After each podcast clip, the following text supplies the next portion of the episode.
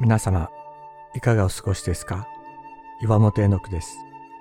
今日も366日元気が出る聖書の言葉から聖書のメッセージをお届けします。11月24日、愛は諦めない。イエス・キリストは言われました。求めよ、そうすれば与えられる。探せ、そうすれば見出す。門を叩け、そうすれば開かれると。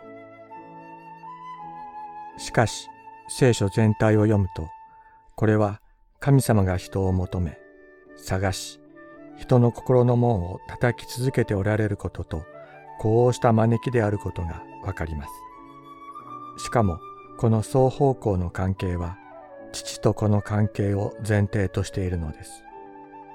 思い切って求めて大丈夫なのだ。天地を作られた神様もあなたを探し求め、あなたの心の扉を叩き続けておられるのだから。このお方はあなたの天のお父さんなのだから、とイエス様は教えておられるのです。求め、探し、門を叩き続ける者たちに開かれる絶大な霊の祝福の世界がある。それが現実の世界を動かす。イエス様が生きておられた世界を垣間見ることができますように。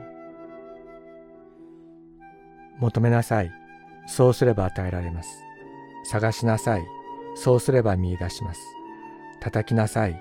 そうすれば開かれます。